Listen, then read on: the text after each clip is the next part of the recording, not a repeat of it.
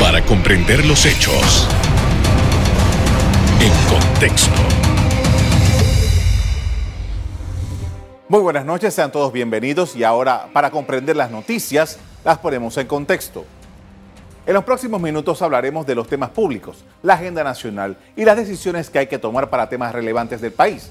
Por casi año y medio Panamá ha estado concentrada en todo lo relativo a la pandemia por COVID-19. No obstante, asuntos importantes relativos a la lucha contra la corrupción, el sistema de justicia, la seguridad social y el desarrollo económico, entre otros puntos, siguen vigentes y reclaman atención.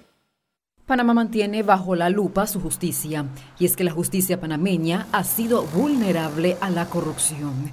El país necesita auxilio en materia de justicia. El tema de la justicia, que es, digamos, la, columna vertebral del el funcionamiento del colegio, eh, es un tema que, diariamente tiene eh, eh, repercusiones en quejas, críticas, observaciones. Por lo tanto, el, ayudar a construir un mejor momento es una obligación que nos impone a estar presente en todo lo que tiene que ver con justicia. Esa situación entonces nos lleva a, obviamente, saber reconocer que todos estos esfuerzos son paliativos, es decir, esto no es una solución definitiva a un problema que tiene un arrastre de tantas décadas.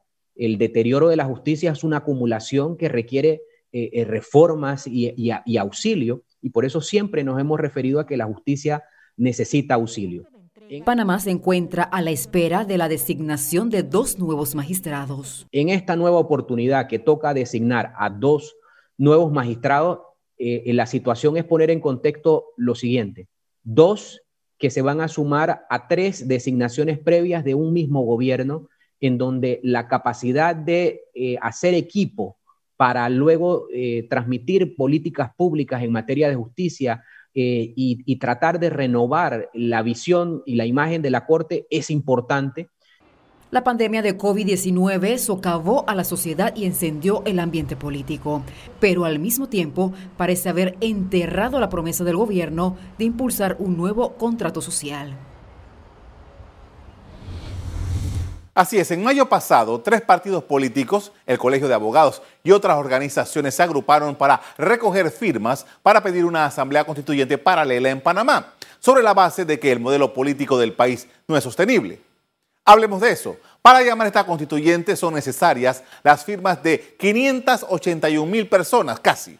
El tiempo para lograrlas es de seis meses y hasta el momento conseguirlas ha sido lento. En total hay tres grupos acreditados en el Tribunal Electoral para esta labor y dos de estos tienen hasta diciembre para concluir. Un reporte dado a conocer este lunes por la Dirección de Organización Electoral indica que hasta ese momento se habían registrado un total de 14.238 firmas, es decir, apenas el 2.45%. Vale indicar que en su conjunto el Partido Panameñista, el Partido Cambio Democrático y el Partido País tienen 618 mil 834 adherentes. Mientras tanto, desde febrero, diversos grupos analizan las alternativas para producir cambios en la ley orgánica de la Caja de Seguro Social, cuyo programa de pensiones y jubilaciones está seriamente amenazado. En general, hay posiciones muy diversas, una de ellas la del grupo de los jubilados. Se evalúe la posibilidad de llevar a la Caja de Seguro Social, así como lo es la autoridad del Canal de Panamá a un rango constitucional para que tenga mayor autonomía. Esa eh, petición de ellos, el facilitador tiene la obligación, después de haberla recibido, de pasarla a las cuatro comisiones temáticas. Vamos a dársela a cada una de las cuatro comisiones temáticas para que ellos a su vez la evalúen, la vean la posibilidad de que sea prudente o no presentarlo y luego finalmente si lo llegan a considerar positivo, hacer la propuesta formal. En medio de todo, la economía del país ha sufrido un impacto considerable debido a la pandemia. La actividad se paralizó, aún no se recupera y los ingresos corrientes del Estado se debilitaron. Según cifras oficiales publicadas el mes pasado, el PIB real de Panamá se contrajo 8.5% durante el primer trimestre de este año. Los sectores de mayor dinamismo fueron la minería, la pesca y el gobierno central, los dos primeros ligados a la exportación. Algunos especialistas han explicado que, a diferencia de la última recesión global de 2009, las condiciones macroeconómicas de Panamá en 2020 ya evidenciaban deterioro, desaceleración, economía, perdón, desaceleración económica, mayor desempleo, estancamiento del crédito y altos niveles de endeudamiento público y que esto acentuó el impacto de la pandemia. El sistema de justicia panameño también es un tema de interés. En el órgano ejecutivo ya tienen la lista de la Comisión Evaluadora del Pacto de Estado por la Justicia para escoger a dos nuevos magistrados y sus suplentes. El financiamiento de la justicia es un tema importante. Casi todos coinciden en el problema del presupuesto y todos hacen énfasis en algo en concreto. El problema no es la, la falta de existencia de una norma que establezca un parámetro de cómo tiene que manejarse la asignación del presupuesto al órgano eh, judicial y al Ministerio Público, sino que existiendo la norma, todos han cuestionado, la gran mayoría han cuestionado que no se cumplen los parámetros que están fijados en la Constitución. Y en eso han coincidido muchos de los aspirantes. Y eso trae como resultado el otro cuestionamiento, que a la falta de presupuesto, ¿cómo le vas a exigir al órgano judicial que tengamos una eh, justicia, una administración de justicia de primer mundo. La institucionalidad democrática, las mejoras en el sistema educativo y en el de salud son temas que se han venido aplazando con el paso de los años. Es momento de hacer una pausa, pero al volver hablaremos sobre la situación del país. Ya volvemos.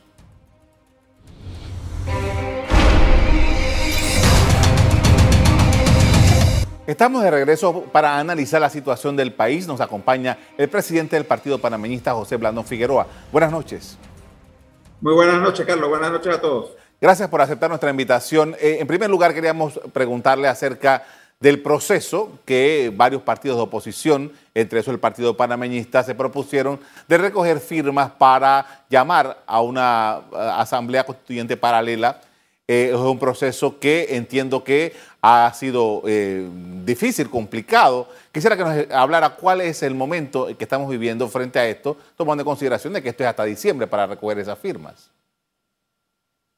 Sí, ha sido definitivamente un gran desafío la recolección de las firmas en medio de una pandemia y de una situación económica bastante crítica en el país, adicional a las trabas que a nuestro juicio ha puesto el Tribunal Electoral, eh, que decidió, por ejemplo, impedir eh, o no aceptar la recolección de firmas vía libros, vía manual, que era la manera en que tradicionalmente se hacía esto, eh, la manera a través de la cual se recogieron firmas para las candidaturas por libre postulación en las pasadas elecciones y que ahora el tribunal ha decidido prohibir y lo cual hace un poco más difícil la tarea.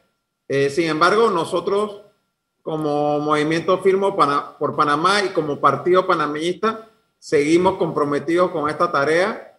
Estamos permanentemente haciendo actividades de recolección de firmas y vamos a continuar hasta el último día. Nosotros, en particular los panameñistas, queremos aprovechar el 24 de octubre que tenemos elecciones internas en todo el país para poner en todos los centros de votación mesas ese día que nos permitan recoger firmas. Ahora, eh, ¿cuándo se están jugando los partidos de oposición que están en esta en esta en este interés de llamar una, una constituyente paralela con este movimiento y con esta situación de recoger firmas? Bueno, mira, yo más bien creo que aquí nos las estamos jugando como país. No somos solamente partidos de oposición los que estamos recogiendo firmas. Aquí hay movimientos independientes también que han llamado a la recolección de firmas, gremios como el Colegio de Abogados, eh, como Unidos por el Agro, que también se han sumado a la recolección de firmas porque consideramos que el país está viviendo una crisis institucional, además económica, social, política, sin precedentes, y se amerita más que nunca antes hacer cambios a la constitución y al sistema político que el país tiene. Estos elementos que usted menciona se dan mientras el gobierno de Panamá ha llamado para este año a un diálogo por el, bicentenario Hay una serie de elementos allí que se han planteado de lo que usted ha, eh, puntualizado hace un rato.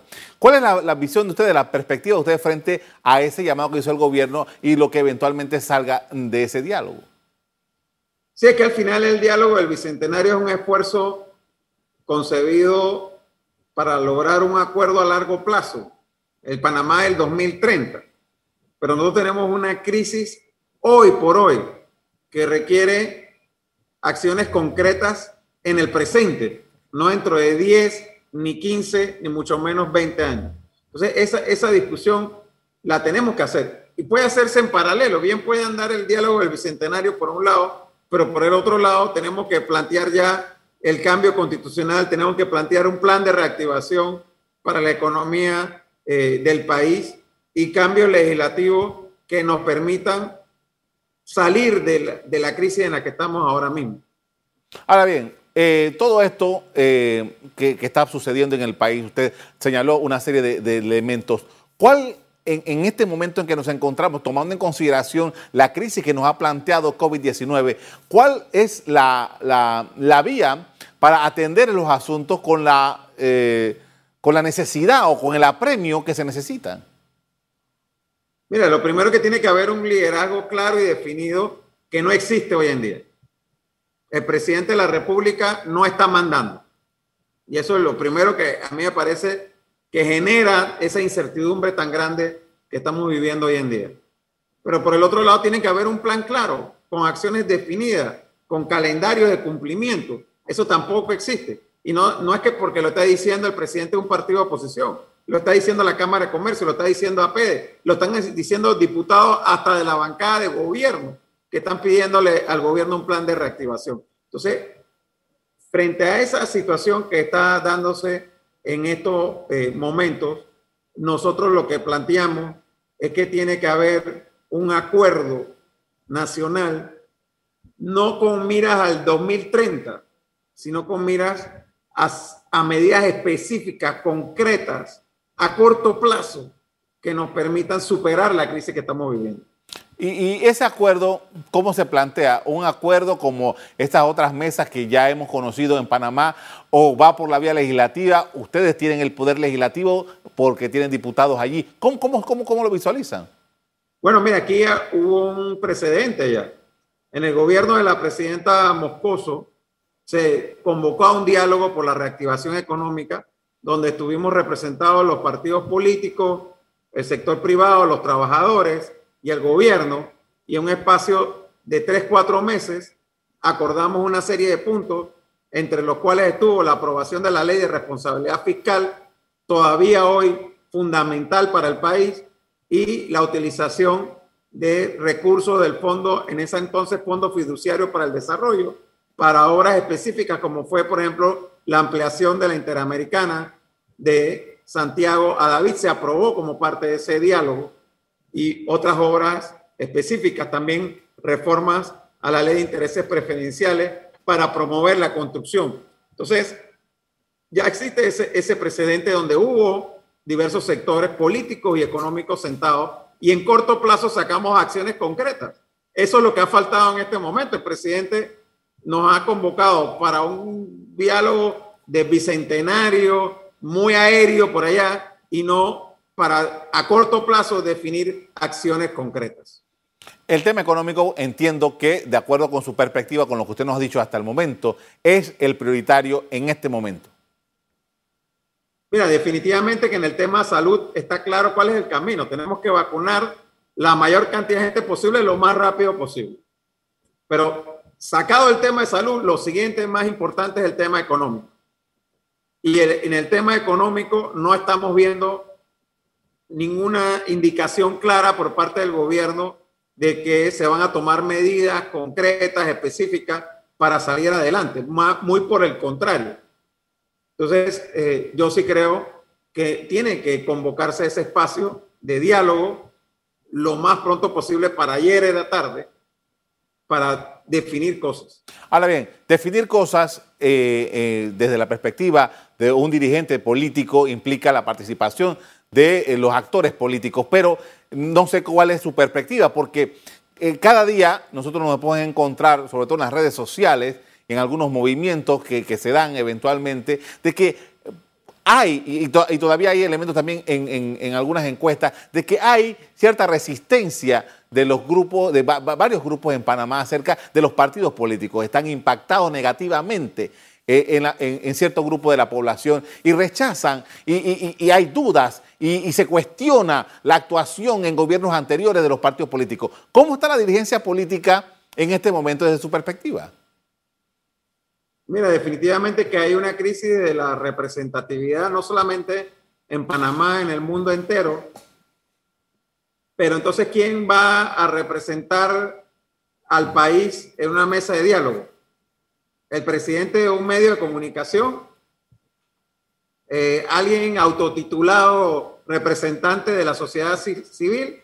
Yo creo que aquí el que quiere aspirar a estar sentado en una mesa para tomar decisiones tiene que tener un nivel de representatividad y tiene que asumir el riesgo y el esfuerzo de ir a un proceso electoral y definir una representatividad a través de un proceso electoral.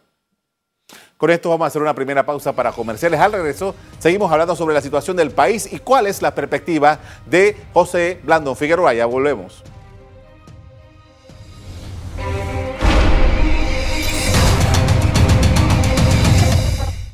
Estamos de regreso y continuamos con el presidente del Partido Panameñista, José Blandón Figueroa, hablando sobre la situación del país. Y uno de los elementos de, mayor impacto y, que se viene reclamando desde hace muchos años es el tema del órgano judicial.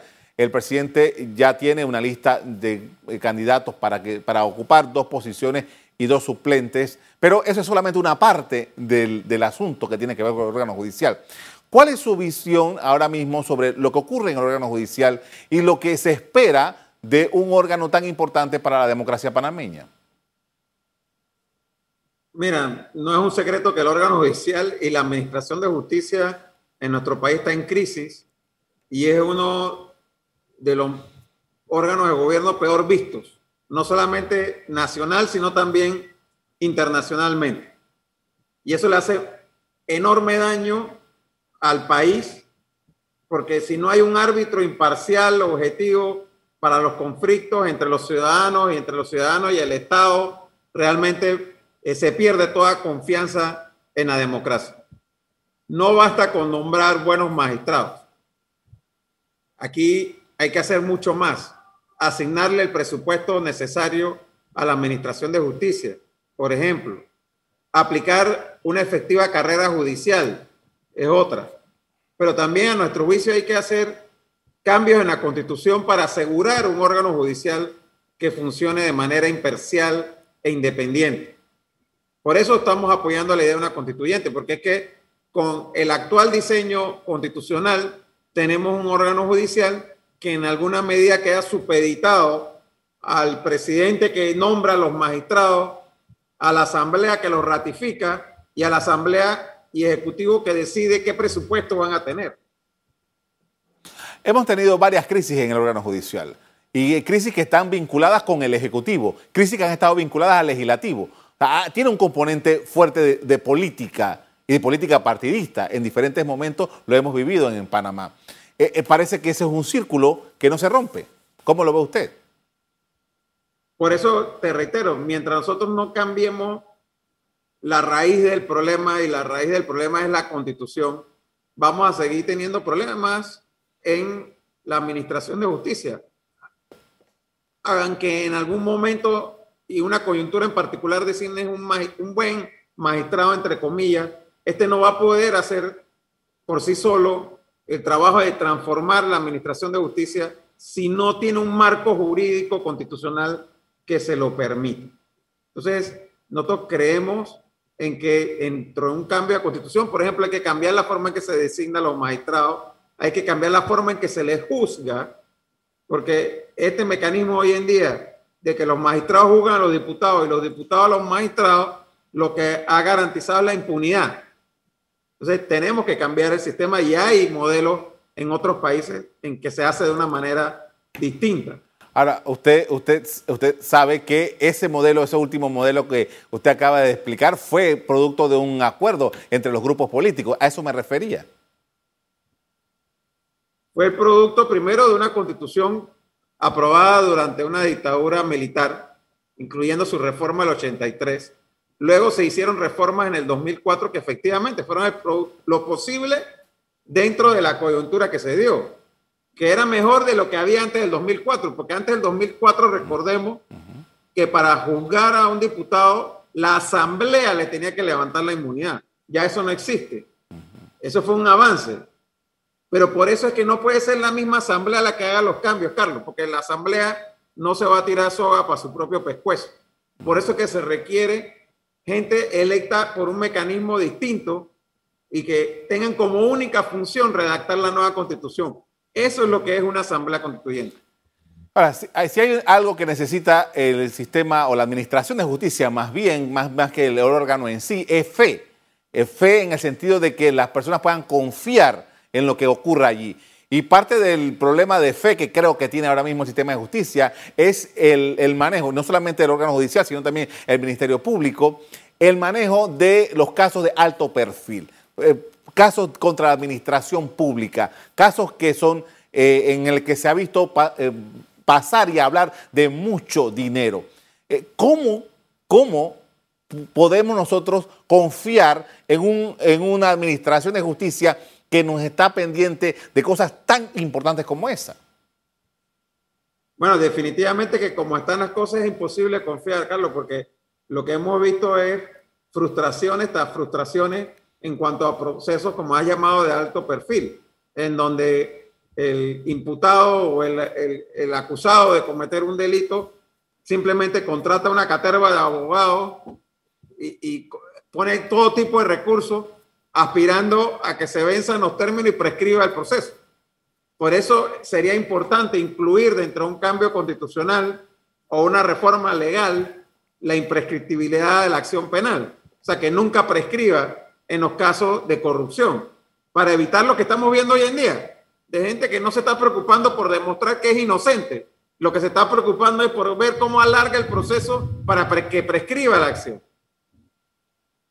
Mientras tanto, nosotros eh, eh, vemos que eh, seguramente ah, va a pasar este periodo, ya estamos a año y medio más o menos, minutos más, minutos menos, como decía Tres Patines, en el sentido de que viene una nueva elección.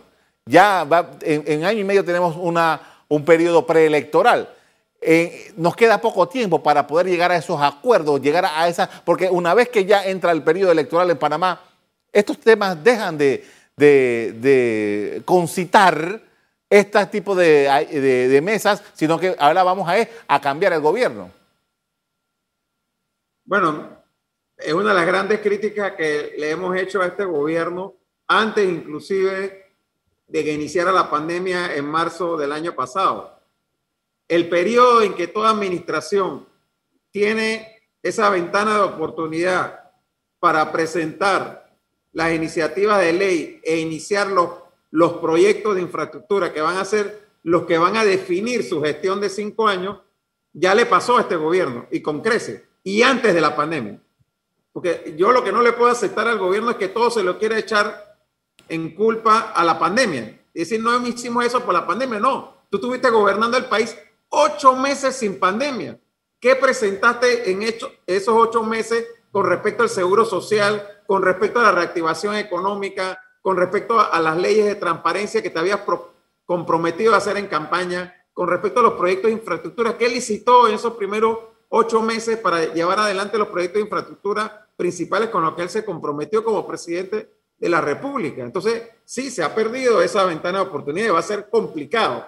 Todavía quedan tres años, pero tres años con un gobierno que ya no tiene capital político, que ya no tiene legitimidad. Y por eso es que la única manera que el gobierno tiene de adoptar medidas que permitan en alguna medida aliviar los resultados de esta crisis es a través del consenso. Sentar en una mesa a las fuerzas políticas y económicas del país para llegar a consenso, pero no a consenso de conceptos a largo plazo, a consenso consenso sobre acciones concretas a corto plazo. Ahora, hablando de consensos, el Partido Panameñista eh, cuestionó la situación de la mesa del diálogo por el Seguro Social, eh, se apartó de allí. ¿Cuál es la visión de ustedes ahora fuera de este lugar de diálogo? Mire que el consenso implica un consenso entre los actores principales. En el diálogo del Seguro Social y en la caja del Seguro Social hay tres actores principales. El gobierno, el sector trabajador y el sector empleador. Si el sector trabajador no está representado en la mesa porque se salió del diálogo, entonces no es, es iluso hablar de consenso con una de las partes fundamentales que no está participando.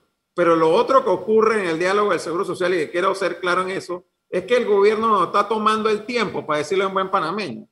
Porque el gobierno nos tiene a todos sentados ahí y ellos no han presentado una propuesta. Y ellos son los principales que tienen que decir, esta es mi propuesta, empecemos a discutir a partir de allí. Porque el presidente dijo, no pueden tocarse las medidas paramétricas, yo no estoy de acuerdo. Y luego el ministro de Economía dijo, el gobierno no tiene plata para aportarle al Seguro Social. ¿Qué opciones tú estás dejando entonces? ¿Qué opciones estás dejando si la Caja del Seguro Social no va a poder resolver el problema con los recursos que actualmente tiene si no recibe un apoyo del gobierno? Esa es la realidad. Entonces, digámoslo como es. El gobierno no tiene ahí sentado para perder el tiempo, a menos que ellos presenten una propuesta específica, que es lo que nosotros hemos dicho. Aseguremos que el sector trabajador se sienta a la mesa y presenten una propuesta para que sepamos que estamos discutiendo sobre cosas concretas y en serio no simplemente para perder el tiempo. Le agradezco mucho, eh, licenciado Blando, por habernos acompañado esta noche sobre su visión sobre lo que ocurre en Panamá y las perspectivas de su colectivo. Muy amable. Gracias. Bien, vale indicar que, como dije antes, Panamá entrará nuevamente en una fase preelectoral en exactamente un año y cuatro meses. Hasta aquí el programa de hoy. A usted le doy las gracias por acompañarnos. Me despido invitándolos a que continúen disfrutando de nuestra programación. Buenas noches.